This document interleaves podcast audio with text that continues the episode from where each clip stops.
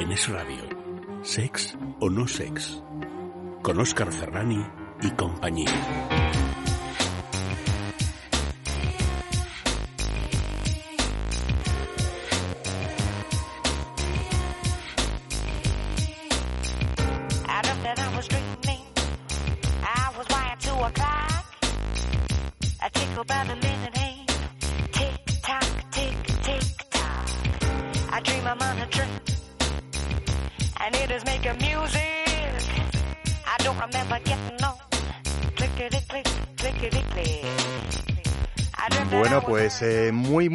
Abiertitas eh, vuestras orejas porque esta noche en Sex o No Sex vamos a descubrir qué es la anorgasmia, cómo puede afectarnos, qué puede enseñarnos sobre nuestra propia respuesta sexual y de qué manera podemos abordarla. Lo haremos con Leire Méndez en su Sexopedia Sonora.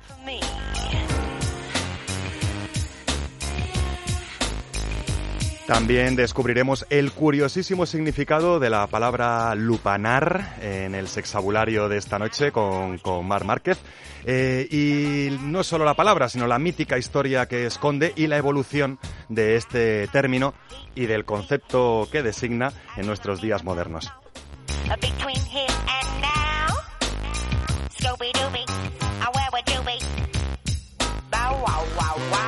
Bueno, pero eso no va a ser todo, ni muchísimo menos en el Sexo No Sex de hoy, porque en nuestro cómplice de juego, por ejemplo, de esta noche, descubriremos sin tapujos todas las posibilidades sensitivas y las enseñanzas tácticas de una fusta con plumas, tal cual eh, lo escucháis. Además, nos asomaremos eh, con las orejas y con la imaginación al dormitorio de una, cal, de una tal Catherine M., en un momento de máxima intimidad carnal compartida a través de los párrafos húmedos de Eva Guillamón. E incluso nos adentraremos en el eh, cada vez menos incomprendido mundo del llamado pole dance o baile en barra para confirmar por enésima que las apariencias engañan y que los prejuicios pues nos llenan de ignorancia.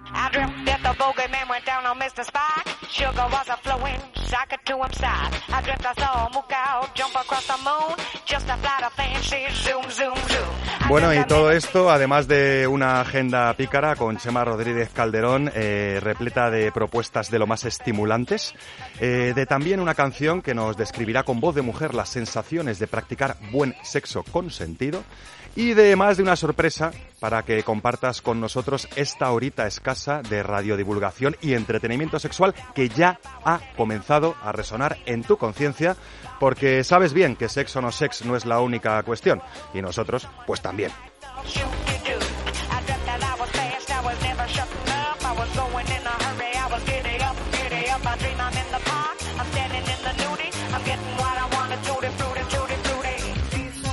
Así que ya sabes eh, lo que toca, si es que así lo quieres. Puedes escucharnos eh, en soledad o en buena compañía a través de la señal FM de Es Radio los sábados a las 12 de la noche o a cualquier hora y desde cualquier lugar de España o incluso de Latinoamérica. Muchísimas gracias por escucharnos también allí a través de los podcasts, streamings y todos los sistemas de descarga digital que nos ofrece el maravilloso mundo de las tres Vs dobles.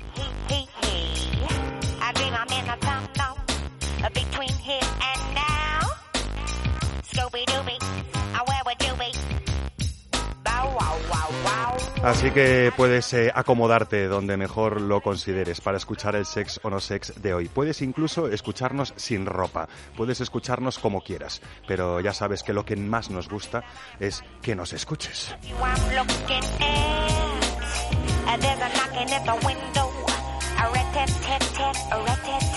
Que nos escuches, pues bueno, a nosotros, a mí, al sonido que sale de mi garganta y por supuestísimo al elenco de gargantas invitadas que ya están aquí preparadas para abordar más de una cuestión sobre sexo y sexualidad.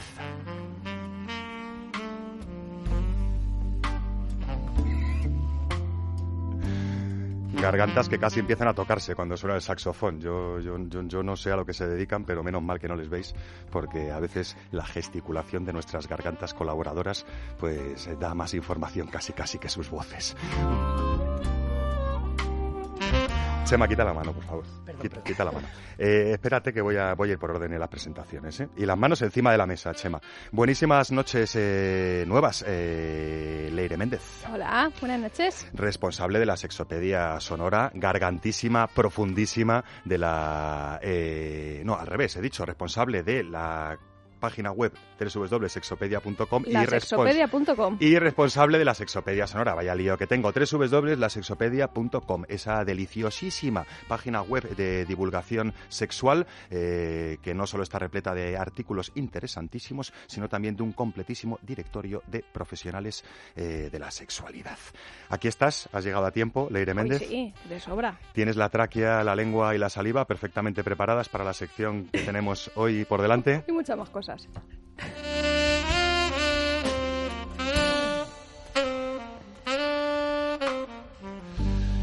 Y buenísimas y sexuales noches nuevas, eh, Mar Márquez, eh, la responsable indiscutible de la sexopedia sonora de hoy. Eh, la responsable también...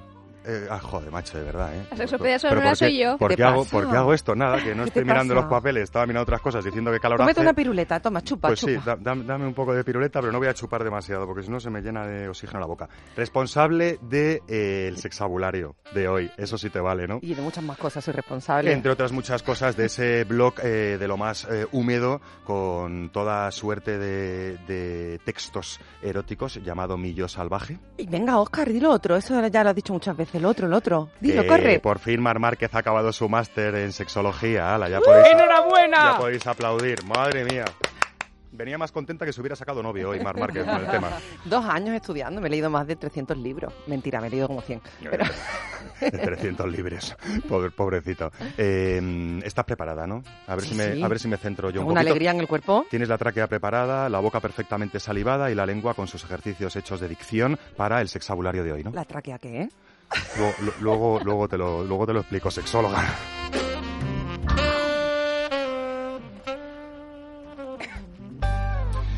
Buenísimas eh, y sexuales noches nuevas, Gerard Magri. A ver si a ti te presento el tirón perfectamente, sin meter el gambazo. Yo no, no voy a decir nada por facilitarte, ¿eh? O sea, Sí. sé libre. Por lo, siéntete por lo libre menos el nombre he empezado diciéndolo, diciéndolo bien. Y también tengo que avisar al personal de que hoy te hemos dejado sin sección explícita, pero me consta que has hecho tus deberes y que nos traes un complejo de pepito grillo tecnológico esta noche que vamos a ir pudiéndolo comprobar a lo largo de A la ver qué puedo jornada. Tienes la garganta, la saliva, la tráquea también preparada. Sí, creo que sí.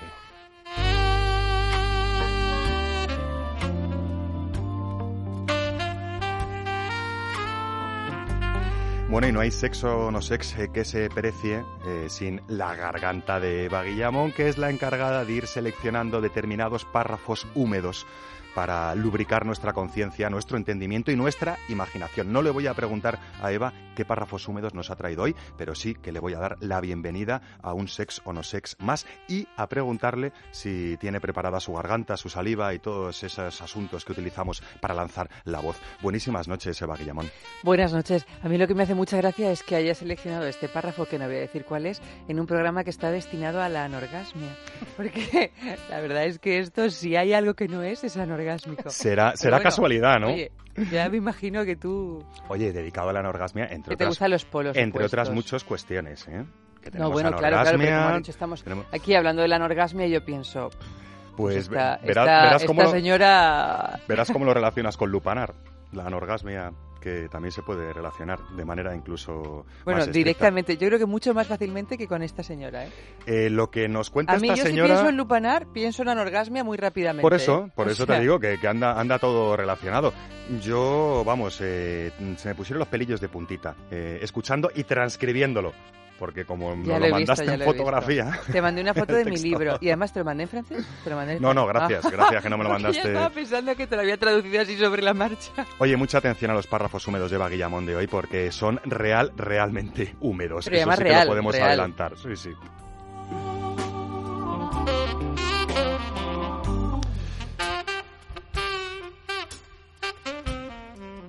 Ahora sí, Chema, ahora ya puedes hablar, aunque no puedes utilizar las manos. Buenísimas noches, buenas, digo nuevas, eh, Chema Rodríguez Calderón. Ay, Dios mío, cómo estoy. Buenas noches, Oscar. Oye, si recomiendas a los oyentes que pueden escuchar desnudos esto, ¿por qué no predicas con el ejemplo y lo haces tú desnudo? Tú te puedes desnudar. Yo, No, digo tú, tú que eres yo- el jefe. Yo si me, Tú, de- tú. si me desnudo me parece que nos quedamos sin programa. Y, yo, y yo sin reputación, además. Pero a lo mejor lo podemos todo sacar en Instagram divino. Sí. Y de, sí. fre- de frente, por favor, Chema, y que de tengo la lado tráquea mucho. preparada. ¿Tú estás preparado para mi Yo, tráquea? yo lo intento, la verdad es que hoy he entrado demasiado nerviosito, pero espero que me vaya tranquilizando con este olor a, Te a está poniendo más y- nervioso todavía. No te relajo. Venga, vamos a tirar del guion y de la escaleta, que es lo que nos soluciona los problemas aquí. Y, y os doy la bienvenida, os damos la bienvenida a esta Sex o No Sex que, que acaba de continuar con una de esas frases que a nosotros nos gusta tirar por la radio para ver si agita vuestras conciencias. En esta ocasión de un señor con barba. Si sientes que algo te escarabajea dentro, pidiéndote libertad, abre el chorro y déjalo correr tal y como brote. Miguel de Unamuno, escritor, filósofo y político español.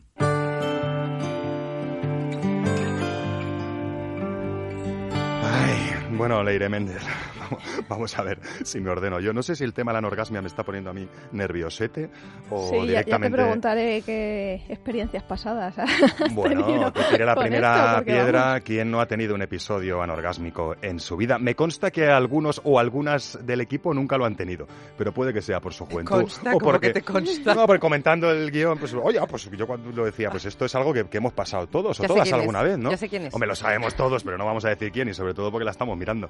Pero bueno, en fin. Yo, yo tenía algo que añadir sobre ese pensarse que nunca hemos tenido una- un, un proceso anorgásmico o un momento anorgásmico en nuestra, en nuestra vida. Pero antes de explicaros lo que significa la anorgasmia y lo que puede significar en nuestra vida sexual a través de la garganta de Leire Méndez y de la mesa aquí presente, hemos salido a la calle sin complejos para preguntar al personal si sabía qué era la anorgasmia y qué tipo de personas podían padecerla. Y esto es lo que nos han contestado. Pues anorgasmia no me suena de nada. Y la verdad es que no sé si es para hombres, para mujeres, no lo sé. lo siento. No sé. No he hablado, o sea, no he oído hablar nunca de ello. Eh, no, ni idea de qué es el anorgasmia. Ni pajolera. Me imagino que son personas que no pueden llegar al orgasmo. Y que necesitan estímulo anal. Sí, me suena que la anorgasmia es la falta que normalmente las mujeres no llegan al orgasmo y que se produce, pues no sé, por la falta de deseo o de, o de apetito sexual. Sí, la anorgasmia es, eh, bueno, creo que es una enfermedad que hace que no, que ciertas personas no puedan tener orgasmos. Y tipos de personas, pues exactamente no lo sé. O sea, creo que le pasa algunas sí y otras no, pero no sé exactamente qué tipo de persona concreta le puede pasar. Yo me atrevo a decir que será alguna anomalía del orgasmo.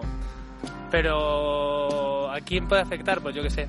A gente con algún tipo de trauma sexual.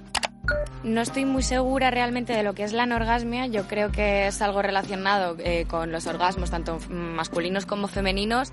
Y la gente a la que puede llegar a afectar, eh, yo creo que a lo mejor gente que o tenga pocas relaciones sexuales o, como, haya tenido traumas también de chiquitito. O gente que realmente se considera asexual. Ha estado muy bien eh, el apunte. O gente que se considera asexual. ¿Nos pones un poquito de orden en todo esto, Leire? Porque, Sí. porque hemos ido de, de andamos lejísimos a nos vamos acercando, aunque no hemos dado en la diana del todo, podríamos decir, ¿no? Mira, la anorgasmia es una dificultad, ¿vale? Para llegar al orgasmo, una imposibilidad. Habéis No- puesto todas caras de, de raro cuando han dicho enfermedad. Claro, no, es una enfermedad, ¿vale? Eh, luego también he oído por ahí que, que no tienen deseo sexual, ¿no? Personas que no tienen deseo sexual eh, pueden tener deseo sexual perfectamente, ¿no? La cosa es que tú tienes, vas teniendo todas tus fases de respuesta sexual, deseo, excitación, meseta, pero no puedes llegar al orgasmo, ¿vale? Y se, se produce de forma repetitiva por algo. O sea, podríamos, resumiendo muy mucho, decir que es la incapacidad para alcanzar el orgasmo que le ocurre tanto a mujeres como a hombres, que también es algo que Sí. hemos levantado la ceja y más de uno por la calle lo asociaba directamente con, con ellas, únicamente, para Sí. que veáis cómo está el patio. Claro, se asocia más con las mujeres porque realmente eh, hay, el porcentaje es muy... hay mucha diferencia, ¿vale? Hay, es un 4% más o menos de hombres que le pueden sufrir anorgasmia a lo largo de su vida. O que al menos en- lo digan, ¿no? Bueno, Claro. y, y entre un 20 y un 50% de mujeres. Todo esto son pues ya es- estimaciones y probabilidades y estudios que se hacen. Pero sí que es verdad que al final las mujeres eh, por lo menos acuden más a consulta con este problema. La verdad es que cada vez más, afortunadamente, ¿no? Eh, también por la diferencia no es biológica, no es física, la diferencia es educacional, ¿no?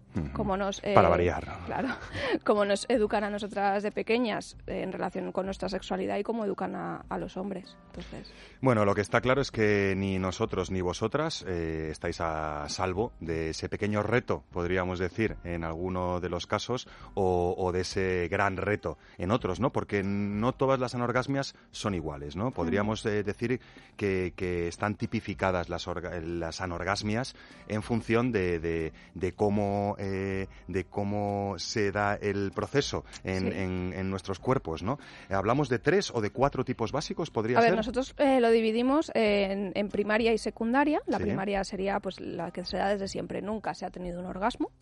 Eh, la secundaria es adquirida. Es, eh, he tenido eh, mis orgasmos y de repente ha pasado algo en lo que ya es imposible, no puedo tenerlos. Y luego eh, generalizada o situacional. La generalizada es la que se da en todas las circunstancias. Con pareja, sexo oral, sexo, sexo anal, eh, masturbación, todo. Bueno, porque puede ser que un perfil sea que, que solo padezco anor- anorgasmia en un contexto determinado. Claro. Por ejemplo. Esa ¿no? es la situacional. Que, por ejemplo, puedas tener un orgasmo eh, con la eh, masturbación, pero no puedas tener un orgasmo con una penetración, por ejemplo. Se ha hablado mucho de traumas. En la calle decían traumas, traumas. Esto es fruto de un trauma, esto es no sé qué. ¿Qué, qué relación puede haber entre la anorgasmia con trauma? ¿Nos pasamos con la palabra trauma?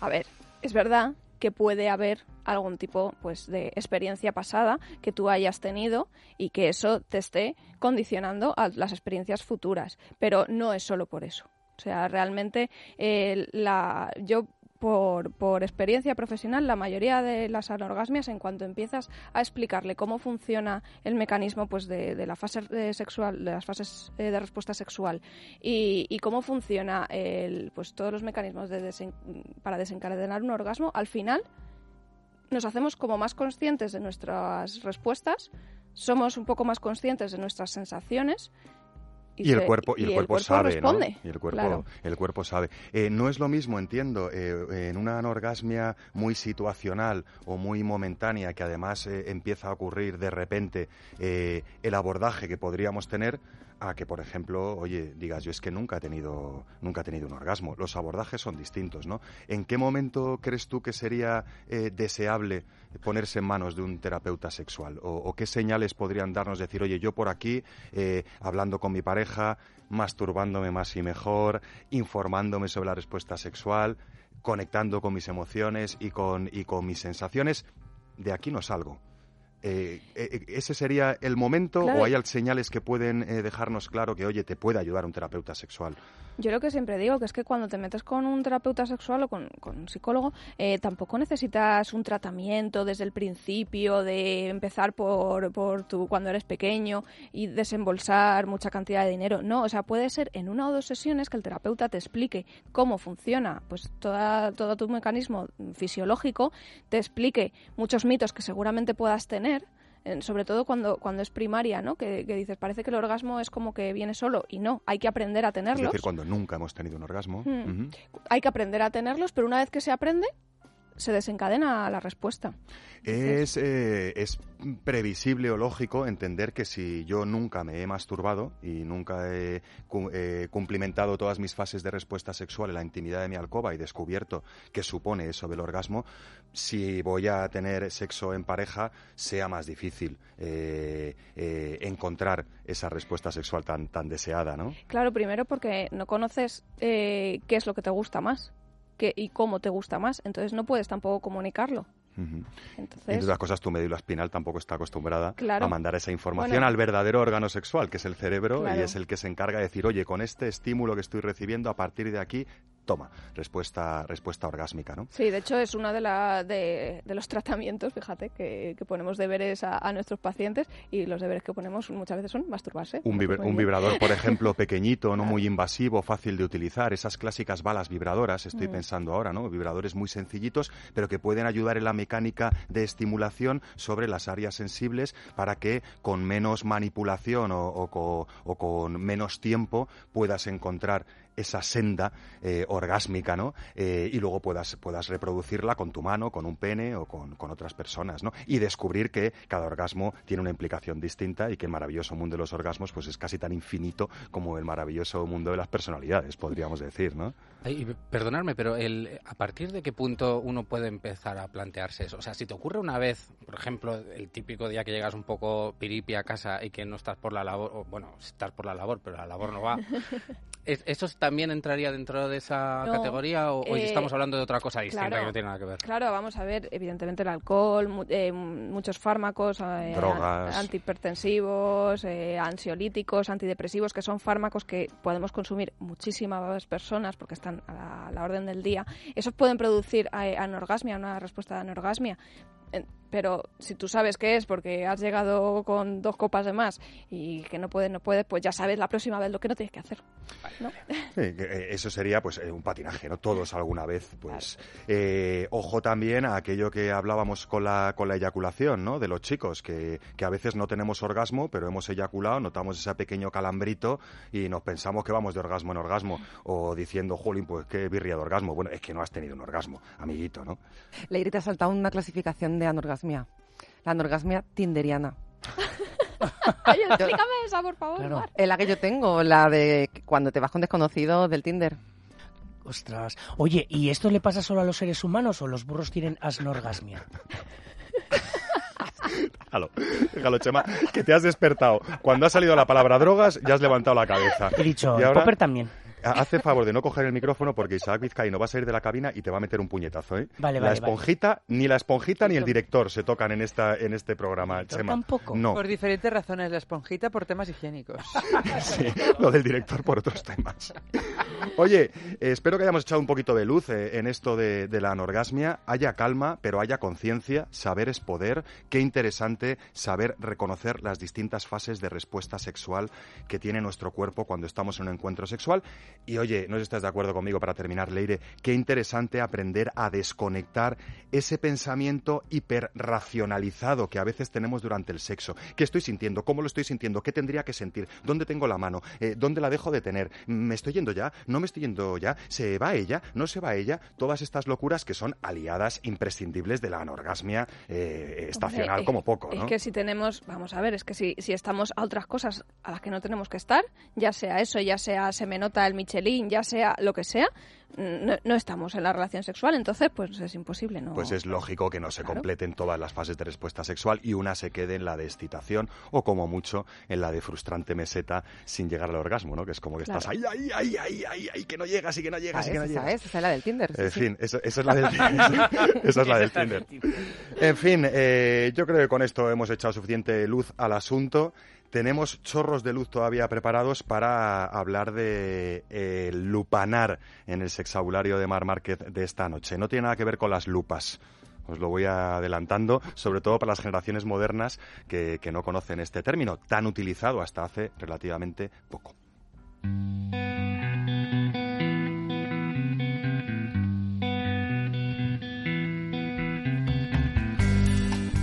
Pues vamos al lío, Mar Márquez. Eh, solo he adelantado que lupanar eh, no tiene nada que ver con las lupas, las lupas de aumento. Pero sí tiene, sí tiene Las que ver- lupas, Ah, las lupas latinas, sí, pero no te quiero hacer spoiler. Te iba a dar Eh, una super respuesta, me la has quitado ahora mismo. Bueno, empieza por el principio, Que sí, cuéntanos. que tiene que ver con las lupas, que sí. Sí, pero con las lupas no de ver. Con las lupas latinas. Con las lupas de aullar, me parece. Cuéntanos, eh, sobre todo para empezar, el, el significado y si quieres nos lo mezclas con la etimología porque es una palabra que tiene, la verdad, mucho jugo detrás de, de sus sonidos, ¿no? Lupanares, ¿dónde estaban las lupas? ¿Qué lupa? Pues las lupas en latín, que significa lobo, loba. ¿Y qué es un lobo o loba en latín? Aparte del animal, que también lo es, pues una prostituta.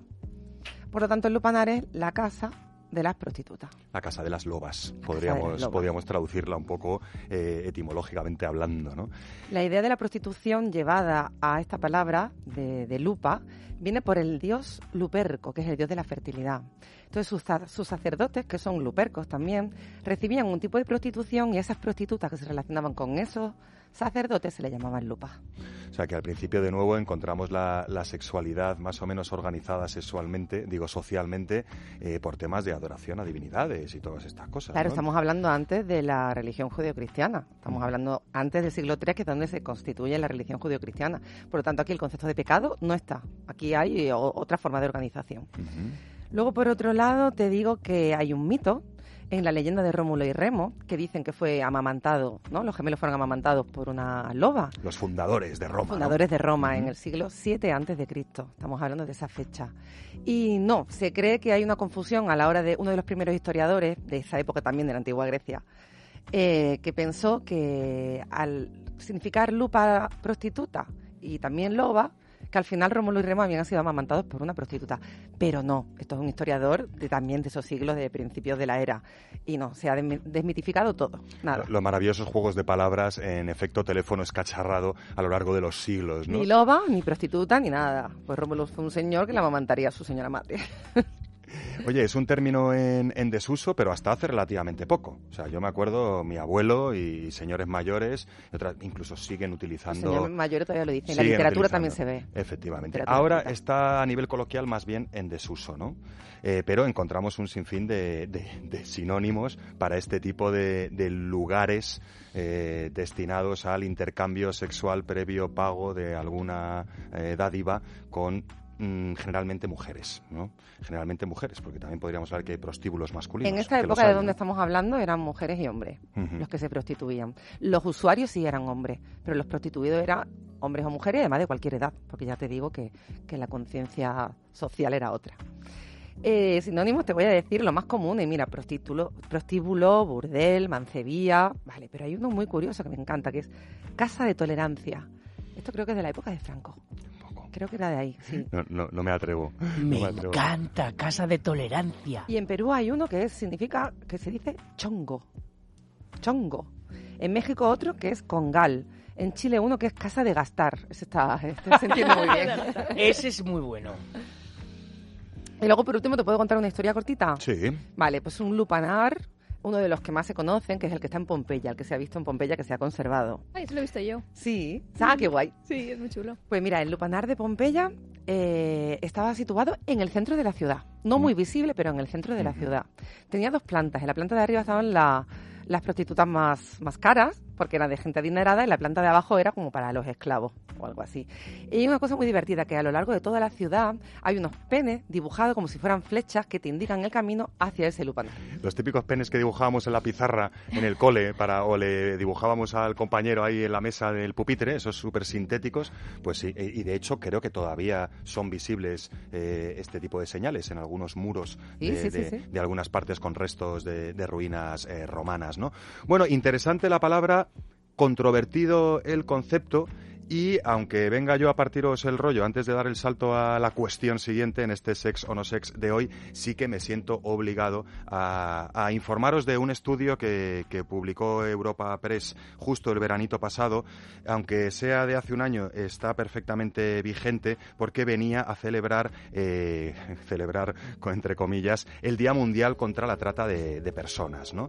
Eh, que a veces eh, no vamos a entrar a abrir aquí el melón eh, de discutir sobre prostitución, cada uno tiene su conciencia, espero que cada uno esté bien informado, pero sí que creemos necesario hacer la distinción entre eh, esas personas que, que ejercen la prostitución obligadas y coartadas por terceros bajo amenazas. Y vosotros diréis, esto parece, esto pasa en las películas, esto, bueno, es muy difícil de encontrar. No, no pasa en las películas, es muy fácil de encontrar aquí en España. Y bueno, este, este informe hablaba de que normalmente en España eh, las mujeres y hombres, aunque menos visibles, eh, con más riesgo de estar siendo explotados, sin que quien quiera darse cuenta se dé cuenta, eh, son personas de Nigeria, de Rumanía, de China, de Brasil y de Bolivia, fundamentalmente. Suelen ser mujeres entre los 18 y los 30 años. Y eh, se da la paradoja de que cuando la policía puede intervenir sobre estas personas explotadas, mayormente es porque alguien que ha estado en estos locales ha denunciado. Eh, si vais a estos locales, veis eh, caras tristes, elementos sospechosos que son perfectamente detectables, y cuando salís de ahí no llamáis al 091, pues eh, tengo la obligación de deciros que estáis siendo cómplice de la esclavitud de estas personas. Eva, ataca, que es un tema delicado, pero cosa, teníamos, sí, teníamos que comentarlo, ¿eh? sí, Y- además, y, más con poco en- tiempo. Lo ¿Mm? hemos tratado un montón de veces en, bueno, en otros programas, pero hasta hace dos años el, el, o sea, el- el- la trata de mujeres suponía más del 90% de la prostitución en este país, ¿eh? Más del 90%. Si queréis os lo repetimos, si queréis os lo repetimos, pero ha quedado claro, ¿eh? 90%. No, ese estudio, ese estudio se desestimó. Hasta hace un par de años, eh, bueno, aquí estos, esto- Sabía yo que íbamos a estas abrir un cosas melón. siempre ocurren en- en- eh, cuando se llega a todo este tipo de temas. Pero mm, otra cosa que te iba a decir que no me acuerdo ahora mismo, que ya te lo diré. Eh, ah, bueno, sí, es el segundo negocio más rentable del mundo, la trata de mujeres, por encima del tráfico de drogas. Está el tráfico de armas, el tráfico de mujeres y el tráfico de drogas. Bueno, es, es Movimiento por la Paz ¿eh? quien hizo este, este estudio y bueno, eh, entre las recomendaciones de esta ONG proponía mejorar la formación y adquisición de habilidades por parte de las fuerzas policiales y profesionales de la administración pública. ¿no? Se está trabajando en ello, pero insisto, es súper importante que, que las personas que vais para allá eh, con estas prácticas que ahora mismo yo no estoy para juzgar, aunque tengo mi opinión al respecto, eh, que no dejéis pasar ni un gramo de duda, que ante la duda podéis hablar con la policía. Ellos van a ponerse a investigar, van a tirar del hilo y si entienden que, que es una falsa alarma, pues ya harán lo que tengan que hacer. Pero lo de irse a casa diciendo, uy, qué chungo está este ambiente, uy, qué cara de tristeza, uy, cuánta anorgasmia en las alcobas, uy, cuánto silencio, irse a casita sin decir nada es ser tan cómplice como las personas que las sacan de sus países, las amenazan, les quitan el pasaporte y las ponen súper guapas y súper sexys para uso y disfrute normalmente de, de- caballeros que o no tienen conciencia o, o no tienen ojo suficiente para ver en lo que están participando. Así que dicho esto, si os parece, para desengrasar, eh, vamos a dejaros con una canción de, de una mujer que en voz de mujer eh, se va completamente al lado contrario de esta cuestión. Se va a narrarnos el gustito y el placer que le da el sexo consentido con quien precisamente quiere tenerlo. Eh, la canción eh, se llama Qué bello, como no podía ser de otra manera, y es una cumbia de la sonora Dinamita. Suena así.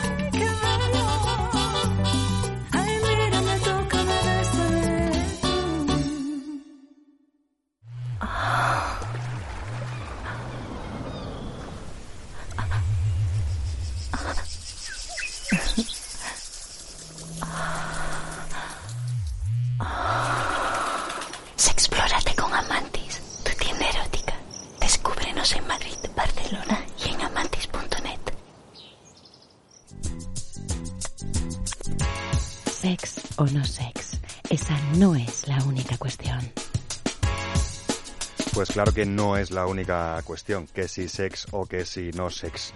Eh, cuestiones hay infinitas. Nosotros andamos abordando más de una aquí en este sex o no sex de hoy, mientras escuchábamos para gusto y disgusto de algunos, para mí con mucho gusto, eh, a ese que bello del grupo La Sonora Dinamita, pero interpretado por Kika Edgar, porque lo encontraréis interpretado por distintas eh, voces y el que os hemos pinchado ahora es eh, interpretado por Kika Edgar.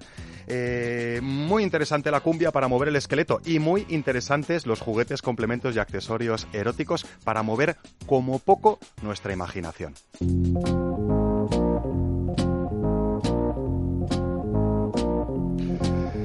Como por ejemplo con este artilugio tan aparentemente sencillo a la vista, podríamos eh, decir, como lo que tengo en la mano. Y lo que tengo en la mano no es nada más y nada menos que una fusta emplumada. ¿Eh? Espera, que te lo vuelvo a explicar. Una fusta emplumada. Para más detalles, es una varilla. En uno de los extremos hay una lengüeta de polipiel y en otro de los extremos hay una especie de pompón de plumero. No hace ruidito cuando lo toco con el micro, pero es como una especie de plumero, no de esos para quitar el polvo, como si fuera una especie de, de cola de conejo, eh, pero súper abultada en pelo. Si quieres que haga ruido, pruébalo en Chema. Porque va a hacer... Ah, Claro. Sabía Esto, esto, es- esto es superlativo. Eh, Bueno, eh, bromitas aparte, es una herramienta que tiene mucho que ofrecernos sensitivamente y muchas enseñanzas ocultas más allá de su aparentemente sencillo diseño. Eh, por un lado, podemos trabajar con esa deliciosa manera de estimular nuestros centros nerviosos con determinados azotes en el momento más adecuado. Los azotes que podemos proporcionarnos con este tipo de fusta que es una fusta entre comillas, eh, también podríamos llamarla micropaleta de azote, ¿no? Porque las fustas se caracterizan por tener esa lengüeta finita de 1 o 2 centímetros de ancho por 3 o 4 de largo y sin embargo esta fusta nos ofrece una extensión de casi 6 dedos de ancho en forma un poco triangular. Por lo tanto, mm, está a caballo entre la paleta de azote y la fusta. ¿Esto qué significa? Que los azotitos que nos va a proporcionar en cualquiera de las áreas sensibles que queramos estimular eh, van a ser azotes más agudos, podríamos decir, menos graves, menos expansivos, más puntuales. ¿Y para qué utilizan los seres humanos sexuados esto de los azotes en sus experiencias íntimas? Pues por tres razones muy diferenciadas. La primera de ellas, podemos utilizar el azote para detonar ese- esa fase orgásmica cuando no llega, cuando estamos al límite de la fase de meseta en el ¡ay, ay, ay! No llego, no llego, no llego. Y nos sorprende un azotito bien dado en un área sensible, preferiblemente, por ejemplo, los glúteos, ¿no? Eh, que nos hace desfocalizar en ese pensamiento y en esa atención directa sobre qué está pasando para decir, uy, qué sustito y qué calorcito notado en esta parte del cuerpo. Y esa sensación es la necesaria para que podamos ganar un poquito de relajación en la tensión del suelo pélvico y podamos tener un orgasmo, por ejemplo. También podríamos utilizar diferentes tipos de azotes para intensificar la sensación orgásmica per se, en sí. Seguro que más de uno y más de una habéis disfrutado con un azote bien dirigido en vuestras nalgas o en las nalgas de vuestro amorcito justo en el momento en que empezaba a detonarse la respuesta orgásmica. Esto hace que tengamos una sensación más eh, expansiva del propio orgasmo. Entre otras muchas razones, porque, por ejemplo, si lo hacemos en los glúteos, en el culete, que es donde solemos azotarnos en extras y otras, eh, y otras situaciones, eh, estaremos estimulando terminaciones nerviosas compartidas con las de los propios genitales, puesto que el cuerpo es muy sabio y conecta terminaciones nerviosas de los genitales con las de los glúteos. Y os he dicho tres maneras eh, o tres objetivos del azote práctico. El cuarto, el tercero y último, o penúltimo, que seguro que hay más, eh, sería la propia mecánica del azote en sí, dirigida en ritmo y en intensidad a la par que nuestra excitación sexual, para convertirlo en un estímulo per se cara al orgasmo. ¿Esto qué quiere decir? ¿Que podemos tener un orgasmo si nos están azotando convenientemente los glúteos con la excitación sexual conveniente? Pues sí, es perfectamente posible porque ya sabemos que hay mucha vida sexual en lo que a plataformas orgásmicas se refiere más allá de nuestros propios genitales. Así que podemos azotarnos, pero ya sabéis que por el otro lado también podemos cosquillearnos. Por eso esta fusta eh, castiga y acaricia nos ofrece este plumero al otro lado, para que podamos eh, potenciar las capacidades de nuestras terminaciones nerviosas según nos cosquillean eh, muy agradablemente con las plumas en áreas sensibles, diciéndole al cerebro, cuidadito, ponte a trabajar que nos están mandando estímulos a través de la piel. Esos cosquilleos, esa sensación de inminencia de cuándo y por dónde me van a cosquillear sin que me lo vea venir, puede ser una excelente excusa para tener toda nuestra orografía o, perdón, toda nuestra geografía sexual eh, perfectamente disponible para recoger toda suerte de matices sensitivos. Esta es alguna de las cositas que podéis hacer con esta eh, fusta de, de doble cara. ¿Me quieres decir algo, Gerard? Eh, que le podríamos llamar una de cal y una de arena, ¿no? Porque, o sea, por un lado una cosa, por el lado la otra. Además, Una de azote y otra de cosquillas. Sí, y- y en una zona donde has pegado un azote hay una especial sensibilidad, si no me equivoco. Hombre, no te equivocas, eh, ese enrojecimiento que queda, ¿no? Ese- esa subida de temperatura sobre donde has azotado, O sea que luego unas cosquillitas allí pueden ser especialmente interesantes. O antes, o antes, y esperándote que siga el cosquilleo cuando llega el azoteo. En cualquiera de los casos, oye, muchas posibilidades para un cómplice de juego muy sencillo, pero con mucho recorrido, ¿eh?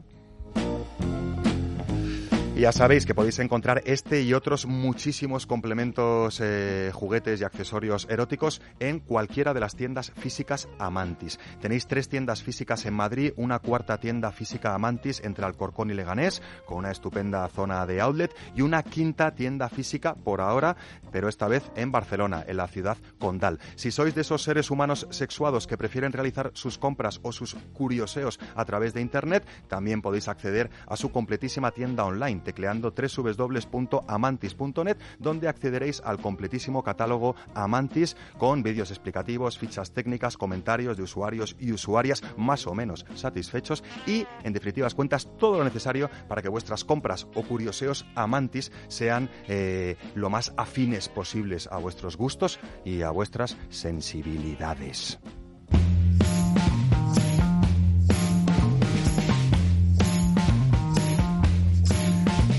Bueno, eh, y bien cosquilleados y bien azotados, eh, vamos a cosquillear o tal vez azotar nuestra conciencia con esos párrafos húmedos que os habíamos prometido hace un rato.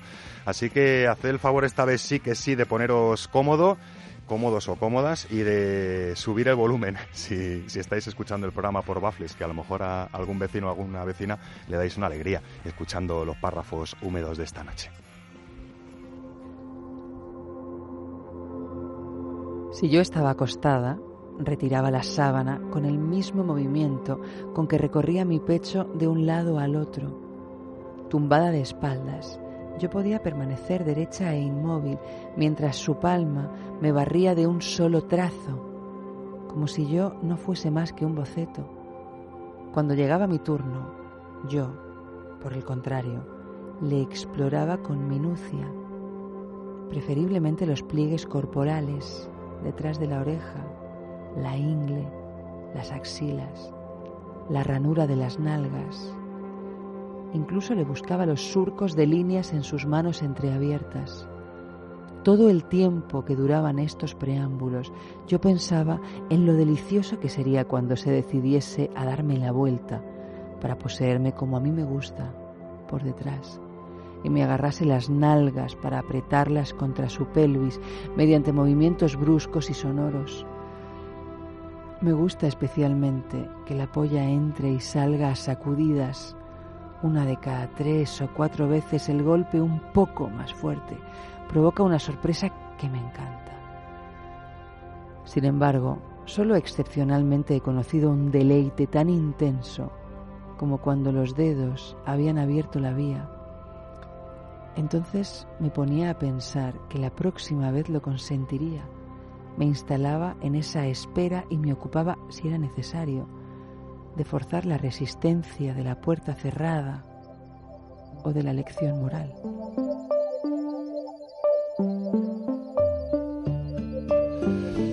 Hoy, hoy era húmedo y se explícito que no veas, ¿eh? El párrafo. Sí, es que este, así te lo digo rápidamente, Catherine Millet es una, una teórica del arte en Francia conocidísima. O sea, aquí no es tan conocida, pero en Francia Catherine Millet es, es como hablar de Manuel Borja Villel aquí en España, que es el director del Reina Sofía, y otro de otros tantos museos ha sido muy famosos, ¿no? Entonces esta mujer de repente sorprende con la publicación de un libro que se llamaba La vida sexual de, de Catherine M. Catherine M.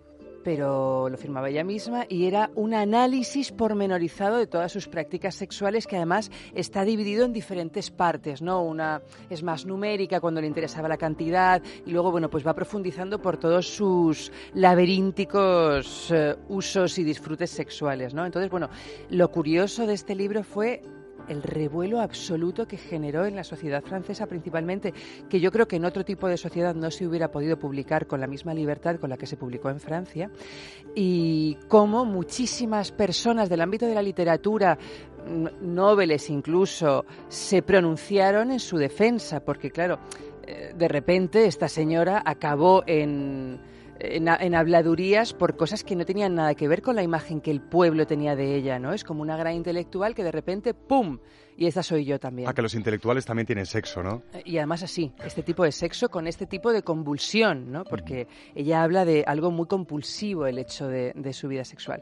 Y bueno, es muy curioso, es muy curioso porque, claro, quieras que no tiene ese morbo de ser un libro que está absolutamente basado en hechos reales y en todo lo poliédricos que somos todos los seres humanos, da muchísima sorpresa el darte cuenta que hay gente que está muy posicionado en un ámbito y que luego resulta que también lo estaba en otros a pesar de que no fuera tan explícito, ¿no? Entonces, bueno, el libro literariamente es muy curioso. Es a donde íbamos. Se, se- da gustito de leer, además de imaginar, en tu opinión, Eh, que... O sea, a mí me parece que literariamente tiene muchísimo interés en algún aspecto. En otro aspecto puede ser un poco monótono, no porque quieras que no, ya cuando te relatan, tal vez a mí, cuando me relatan cinco secuencias sexuales más o menos similares, digo, bueno, pues ya, ¿no? Pero es como cuando tienes una noche de sexo infinita y dices, bueno, pues mañana nos vamos a mirar, porque yo ya estoy un poco Bueno, cansada. o te lo vas leyendo poquito a poco, o te lo vas leyendo poquito a poquito, no de Sí, tirones. pero vamos, o sea, yo creo que literariamente tiene bastante valor. Es interesante. Oye, eh, ¿sabemos quién lo publica? Espero no pillarte. En España. Anagrama, creo. En España está por, por anagrama. Yo diría que es anagrama. Eh, De todas formas, creo, o sea, no Se está encuentra- descatalogado, lo encontramos. no, no, la se vida sexual de. Catherine M, ¿no? Catherine Millet, Catherine pero es eh, la vida sexual de Catherine M, que es más fácil de decir en castellano. Muy bien. Eh, me ha dado mucho gustito.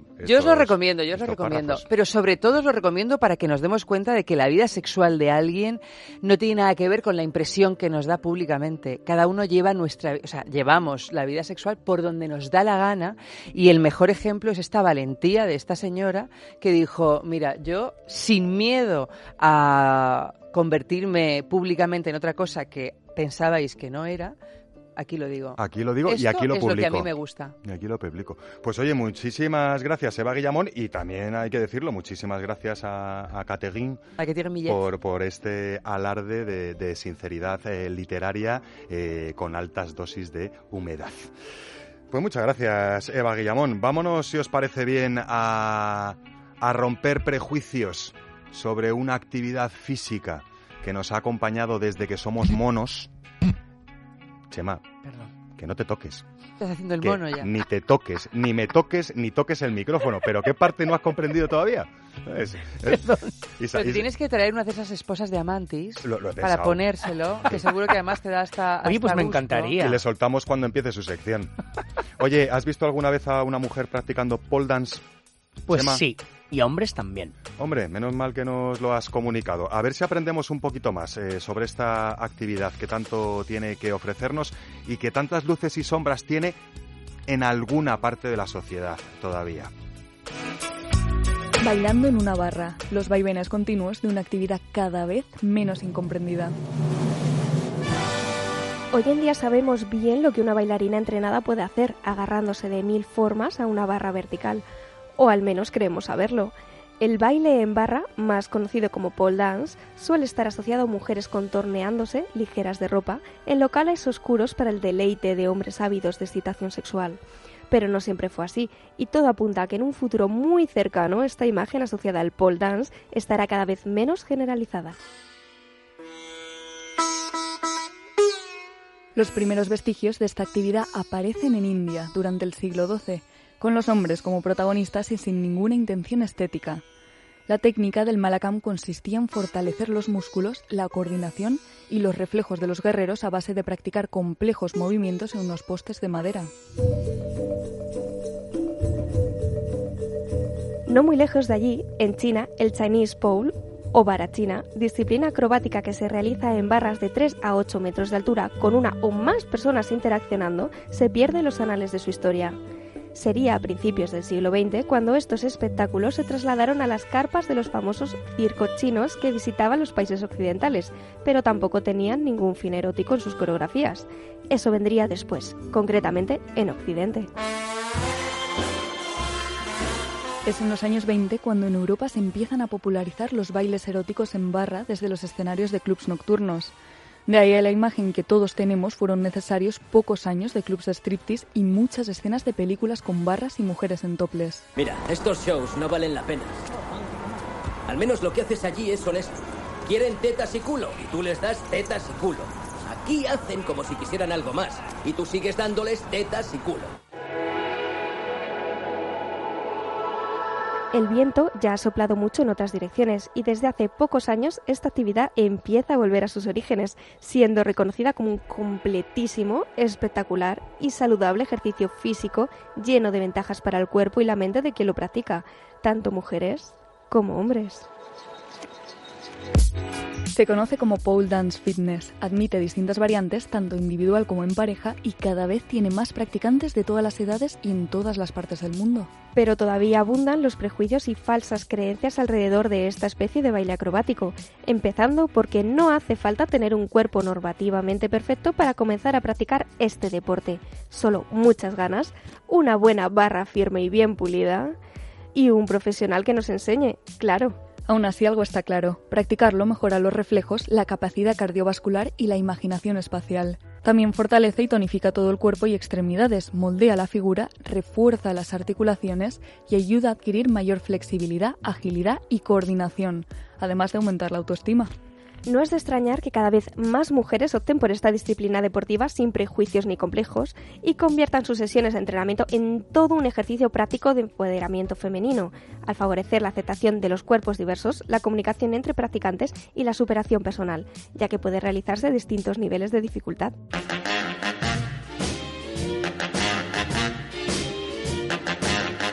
El viento no ha logrado llevarse esta espectacular actividad física desde que nuestros ancestros primates habitaban los árboles, aunque su uso y aceptación a lo largo de la historia haya soplado en muchas direcciones. Esperemos que siga así hasta llevarse del todo la posibilidad de que alguien tenga que practicarlo frente a otra persona sin ganas de ser visto.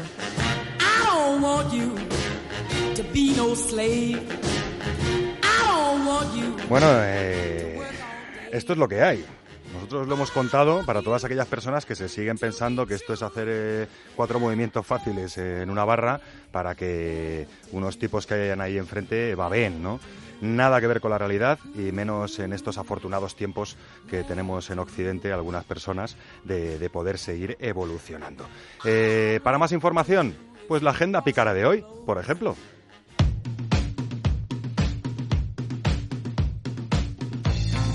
Vamos, Chema, que nos pilla el reloj, pero tenemos tiempo suficiente para que al menos nos hagas una de las propuestas de agenda pícara hoy perfectamente hiladitas con el tema del pole dance para todas aquellas o aquellos que se hayan quedado con ganas de más. Pues sí, porque además que sepáis que el pole, el pole dance, además de ser súper atlético, es, es muy bonito y además te enseñan a, a vivir la música, hacen cosas impresionantes porque es brutal ver cuando te das la, te das la vuelta, abrazas con las piernas el, el- la barra, es, es brutal. Na- nada que envidiar a según qué disciplinas de gimnasia deportiva, ¿eh? eh, no, no, no, total, A, los, a los más eh, altos niveles. Todos ¿eh? tenemos ese gran icono sexual que es Ana Obregón, que, que hacía esa serie maravillosa que era Ana y los siete, ¿os acordáis, no? ¿Creíais que iba a hablar de Demi Moore? Pues Sí. no. No, no, llega, no, no llega no, a, tanta, a, tanta, tanto, a tanto. nivel, ¿eh? me temo. Bueno, ¿Mm? pues he probado tres búsquedas distintas para que todo el mundo pueda acceder a su profesor en su ciudad. Eh, la que mejor funciona es poner en Google directamente escuela más pole dance, porque no es, es pole dance, pero se escribe pole, ¿vale? Pole P de dance. prepucio, O de ojete, L de lengua y E de encular. Pole dance, ¿vale? pole dance más tu ciudad. Y le puedes añadir el código postal y además no solo te salen las escuelas, sino te salen todos los Facebooks y también con la búsqueda de profesor también salen cosas interesantes. Muchas más de lo que parecen, ¿verdad? Que podría Muchas parecer que hay pocas escuelas, pero hay muchas Yo he escuelas probado de con pole dance. Zaragoza, con Murcia, con Málaga y salen muchísimas cosas. Es brutal, ¿eh? Oye, nosotros por ser un poco endocéntricos nos hemos ido hablar con una profesora de pole dance. Nos ha contado esto. En la Escuela de Central de Pole de Madrid ofrecemos clases de pole dance de todos los tipos, pole fitness, pole sport, pole contemporáneo, exotic pole. Tenemos algunos grupos específicos de pole coreografía, pero en las clases normales de pole dance introducimos siempre algún elemento de todos los estilos. Cualquiera puede asistir a clase de pole dance, no importa sexo ni condición física. Solo tener ganas. El mínimo de edad es de 6 años, pero no hay máximo. De hecho, tenemos un grupo de niños de competición que están arrasando. Las clases se dividen por niveles, se empieza aprendiendo lo más básico, como caminar alrededor de la barra, giros, cómo escalar, figuras, y se va añadiendo dificultad según el nivel.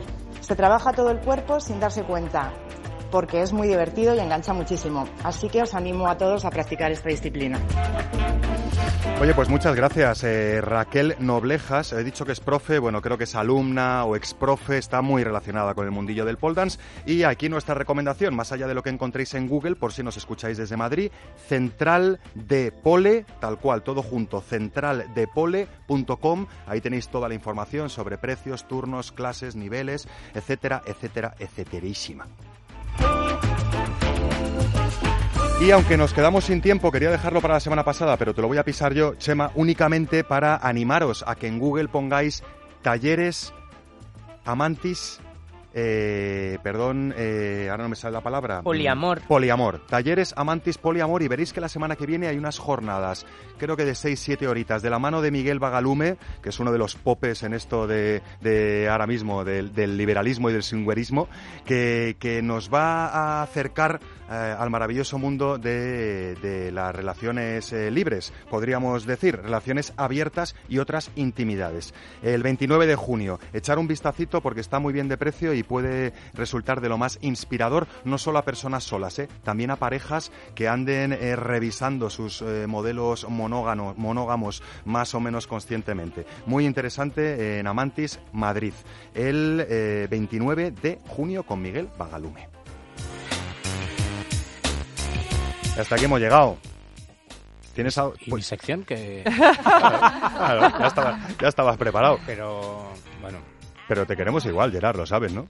Vale. Tú estás aquí desde lo sutil, Gerard. Claro. Desde Exactamente. Y ahora te Ya vamos a dar con la fusta que te vas a que no cagar. ¿Os dais cuenta que soy la minoría? Ponle- Te van a echar. Pon el culito en pompa mientras tanto, Gerard, que ahora te damos cañita. A vosotros os daremos más cañita la semana que viene si es que nos oís por la FM o cuando queráis a cualquier hora, ya sabéis, en podcast y en streaming. Todo para cumplir con nuestra obsesión de informaros, entreteneros e inspiraros en asuntos de sexo y sexualidades varias.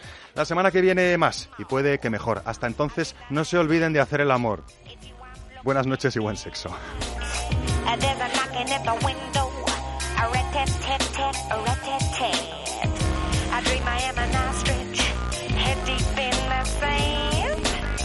There's a rhythm fantastic.